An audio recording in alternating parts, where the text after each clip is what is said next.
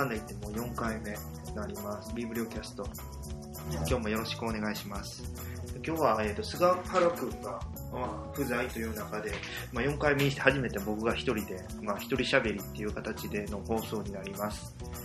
で、えっ、と、年始明けて、まあもう2週間ぐらい経つんですけど、まあ、近況雑談になるんですけど、えっ、と、先週、ちょうど1月の10日、えっ、と、皇居ランしてきました。っていうか、結構去年から僕の中でも走るのがすごいブームになってて、で、まあ、会社の周り、会社の周りとか家の周り走るにも、なかなかこうモチベーション続かないんで、まあ、皇居ランやってるんですけど、まあ、皇居の周り走ってる人ってみんなこう、おしゃれな格好をして走ってはる。結構、まあ、ピチピチ、ピチピチ、まあ、ピチピチが当たり前なんですけど、スパッツ履いて、その上に短パン履いて、上に結構派手めの、結構蛍光グリーンとかオレンジとか、まあ、おしゃれな感じの、まあ、ウィンドブレーカーの薄いのを着たりとかしてる人が周りずっと走ってて、基本もう7割、8割ぐらいは結構きっちり決めた、まあ、ランニングウェア着てきてるようなまあ人らばっかりで、まあ、自分もそういうので、格好から入ってそういう人らと一緒に走ることで、まあ、モチベーションを上げていこうっていうのもなんとなくわかるし、実際もうこの回4回目、まあ、このポッドキャストと同じでも4回去年からずっと続けてて、まあ、参加者も結構いて、まあ、10人前後ぐらい毎回集まってくれるんで、まあ、男女比で言うとまあそこそこ半々か若干ちょっと今男が多いぐらいかなっていうぐらいで、まあ、結構リピーターさんもいてくれてる中で、まあ、楽しくやってるんですけどでその中でその皇居皇居ランする前に着替えたりとかあと終わった後にシャワー浴びてまた着替えるみたいなことを、まあ、やらせてくれるランニングステーション。通称ランステって言われてる施設の方まあどっかちょっと決めて根城にしてやってるんですけどぶつかってるところ、まあ、僕とかそういう友達とかが使ってるところがラフィーネ神田店っていうところ使わせてもらってて、まあ、比較ちょっと神田なんで皇居に近いランステよりかはちょっと離れたところにあるからこそ、まあ、前にならずに、まあ、ちょっと空いてんのかな空いてる方なのかなと思って、まあ、あえてそこにまあ、してるんですけどたまたまこの間1週間前にそこを使った時に入ったら、えー、とそういうイベントとかで知り合った女性の方と会ったりとかあとは、まあ、僕の友達その一緒に参加してた友達が知り合いだったっていう人とばったり会ったりとかしてて、まあ、なんていうか皇居ラン流行ってるし、まあ、そんななんか比較ちょっと皇居から離れたランスでもすごい、まあ、知り合いと会うっていうぐらい、まあ、一般的なものになってんのかなと思って、まあ、ちょっとびっくりしましたね。で、やっぱなんていうのかな。あの、僕がやってるその、僕がやってるっていうのも変なんですけど、まあ僕はその会を開かせてもらって、招待させてもらって、みんなで走ってる会なんですけど、まあもうとにかくいい加減で、基本的には皇居の周り1周5キロ、ぐるーっと走ったら、やる気のある人もう一周走ってもええでっていう話になるんですけど、誰も走る人おらず、大体一周で終わって、まあ、そうなると一周やから大体まあ30分ないしはもうちょっとかかるぐらいなのかな。ちょっとはっきりとした時間わかんないですけど、大体まあ10時過ぎとかから走り始めて、だらーっと一周喋りながら走って、で、ちょっと汗かいたらもう一回乱静に戻って、着替えたりなんやしたら大体11時過ぎ。まあ、遅くても半ぐらいで、まあ、その後、まあ、みんなで一緒にご飯食べ行く。みたいな感じでやってて、で、まあ、そのご飯食べに行くのも大体まあ、今まで過去言うと中華行ったりとか、この間行ったのは、あの、そのランステの近くにある、まあ、パスタ出してくれる、イタリアンだけど、パスタしか出してくれへんみたいな感じの店へ行きまして、まあ、パスタ実際出てきたんですけど、まあ、パスタ食べて、で、僕とその仲のいい中山さんっていう女の子がいて、その子は、と僕は普通に白ワイン飲んでパスタ食って体重計乗ると走るよりも体重が増えるっていう感じのことをしてるんで、あの、まあ、僕はちょっとイベント担当させてもらってる皇居ランの会は、基本的にはあの体重が減ったとか痩せたとかいう報告が一切なく、ただ楽しく走ってるっていうだけの会ですね、今は。で、ちょっとまあそれだけやとあれなんで、まあ、半年後ぐらい、ちょっとハーフマラソン走ったろうかなとか思ってて、で、まあ、それに向けて、まあ、2週に1遍ぐらい皇居、まあ、5キロ1周ずつ走ってるっていう感じなんですけど、やっぱハーフ出るってなると、あ大体20キロちょいやるから、まあ、2周、皇居2周、1周5キロなんで2周ぐらい、ほんまは走らなあかんねやろうなと思いながらも、まあ、走れてへんのが現状ですね。ちょっと次から、次は無理か。ちょっと暖かくなり始めたぐらいには、まあなんか、皇居の周り2周10キロぐらいを、まあ特に雲なく走れるぐらいになるのが目標ですかね。っていう感じの、まあ、結構爽やかなのかどうかわからんけど、緊張雑談なりました。で、ちょっと、まあ、聞く読書会ということで、今回持ってきた本が、えっ、ー、と、ちょうどこの間発売した1月15日、初版が出た、えっ、ー、と、堀江貴文さん、堀江貴文著の我が闘争っていう本になります。結構堀江さん有名やから、まあ皆さん知ってはると思うんですけど、まあ我が闘争っていうのは、まあもちろんヒトラーの本の多分オマージュというかそういう感じの付け方したんでしょうけど基本的にはあの堀江貴文さんの自叙伝みたいな形になってます多分この本よりも1年か2年前に出た堀江貴文さんの「ゼロっていう本の方は結構読んでる人も多くて、まあ、読書会でも結構持ってきてる人で5回ぐらいいろんな人の紹介聞いてると思うんですけど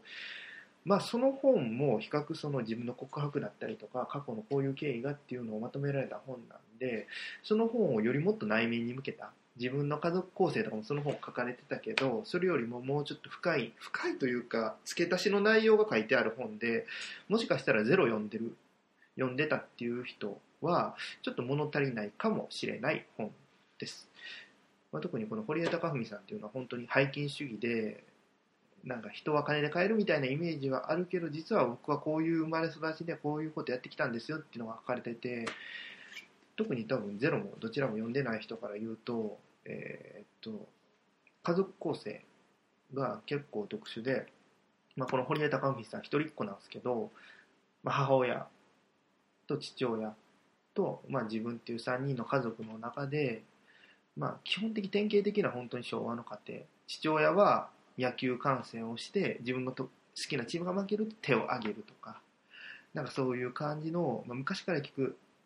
まあ、比較父親は一般的な父親で一方で母親の方がすごい短気でなんかなんていうのかな自分が決めたことを絶対に息子にやらせるみたいな。もう拒否は一切できないみたいな感じの父親と母親のもとで育った、まあ、反動みたいなものが、まあ、彼の中にあったりとかその部分でその母親から受け継いできた、まあ、気象みたいなものが彼の中に見え隠れするのかなっていう解説があったりとかするような、まあ、彼を知る彼を知りたいとか思ってる人にとってはすごい面白い本なのかもしれない。っていう本なのと、まあ、彼自身今まで語ってこなかったあの起業した当時に付き合ってた彼女とその彼女の父親に出資してもらってその当時のオンザイチっていう会社作った時の経緯であったりとかでその中で面白かった内容は、やっぱりその会社を作る上で彼女と、彼女とか恋人とかと一緒に、まあ、会社を作るべきじゃないっていうことが結構この本の中かれてて、まあ面白いのが、この彼女ももちろんその出資、親が出資してて、その彼女自身もデザイン書いてたんで、その会社で。っていうのもあって、まあ、会社の中で、まあ、創業メンバーなんで、それなりに、まあ、力を持った地位にいながら、その彼女が、もう多分ほとんどもう終盤彼女が亡くなりかけてた頃に会社の中で違う女性と、まあ、堀江貴文さん付き合ってっ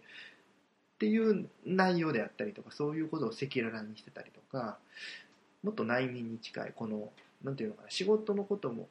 のそういうノウハウ書かれてるっていうよりかはどういう思いでどういうことをしてきたのかっていうのであったりとかあとは結婚生活での失敗みたいな話も書かれてたりまあ、してるような一冊になってますね。まあ、特に興味深いというか彼の中の論理というかの中には基本的には何て言うのかなあの先輩後輩とか古いものとか今までのそういう飲酒みたいなもの引き継がれてきたものに対して非科学的非論理的なものに対しておかしいんじゃないかっていうことを素直に言い過ぎたことによってまあいろんな人がこう敵に回ってしまったっていう形。初めはそれが結構今までない新鮮な風っていうことを受け入れられてたけど、まあ、それをそう思わん人に、まあ、直接握りつぶされたりとか、まあ、いろんなことしてきてる、まあ、本当に純粋な人なんやなっていうのが感想なのかなと思います、この本自身は本当に読み物としては軽い読み物。1時間半とか2時間とか普段本読まれてる人は、まあ、あっさり読めてしまうっていう感じの本で正直ま手も僕がこの本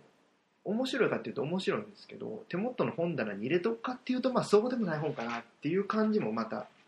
する本ですかね。本当にこの人のこの堀江貴文さんっていう人が好きな人にはもうおすすめな本ですけどビジネス書とかなんかこの本からノウハウを得たいとか思ってる人にとってはあんまりおすすめできないのかな。彼のこの生き方を見て反面教師な部分を受け止めるとかいうのだったらいいかもしれない本ですかね。結構逆にそのライブドア事件あった後のこととかは意外とあっさり流されてるんで、まあ、それはそれ以外の関連書籍みたいな本で、まあ、読んでくださいっていう内容なってますかね。結構多分この本もああの昨日僕伊勢丹伊勢丹じゃないごめんなさいあの紀ノ国屋のあの1階新宿の紀ノ国屋の1階にも平積みされてたすごい売れてる本っていうのもあるんで、まあ、結構おすすめなのかな。おすすめされてて、まあ、売れる本なのかな？とは思うので、まあ、1回手にちょっと取ってみてみてはいかがなのかな？とは思いますね、まあ、話題の種というかこれからまあいろんな回で紹介されていくと思うんで、まあ、ちょっと軽い読み物として読んでもらえたらなと思います。ちなみに Kindle とか電子書籍ももう早速出てて、そっちの方は定価が、これ、紙の方は1400円なんですけど、Kindle の方の方1100円っていう形で、まあ大体2割ぐらい安く売ってるのか、25%ぐらいかな、安く売ってるんで、まあそっちいう本買った買ってもらった方がさらっとする読み物としはいいのかなと思いました。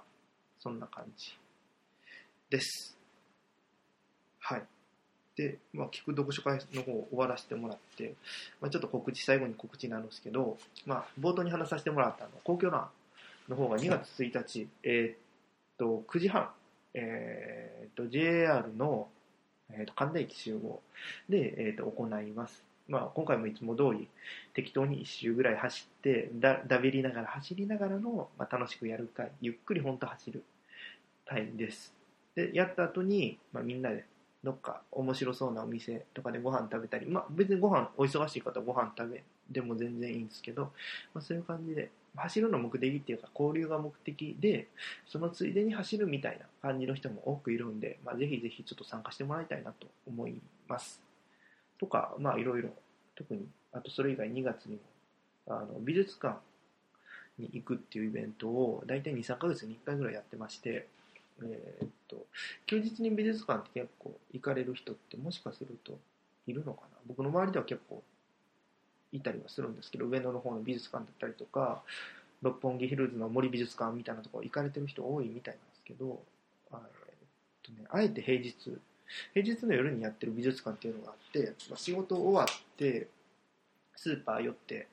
家に帰って、まあ、簡単な料理作ってご飯食べて、まあ、一晩寝てまた次の日会社とかいうのよりかはたまにはこう平日の夜普段何もしない時間に限ってあえてその美術館に行くっていうイベントやってます今。でやってて2月ちょっと予定まだ決まってないですけど今予定してるのは文化村でやってる、えー、っとイベントの方にどっかの金曜日の夜にちょっと予定してて、まあ、それにもぜひちょっと参加していただけたら。特にあの予約とかしてないんで急に仕事が入長引いたとかいうのでドタキャンとかいうのも全然ありというか、まあ、そういうのしてもらっても大丈夫なんで、まあ、ちょっと興味持ったら予定の方入れといてもらったらと思いますじゃあそれじゃあ菅原くんのいない中まあなんかちょっと違和感感じながら喋らせてもらったんですけど、えっ、ー、と、キイチでした。えっ、ー、と、またよろしくお願いします。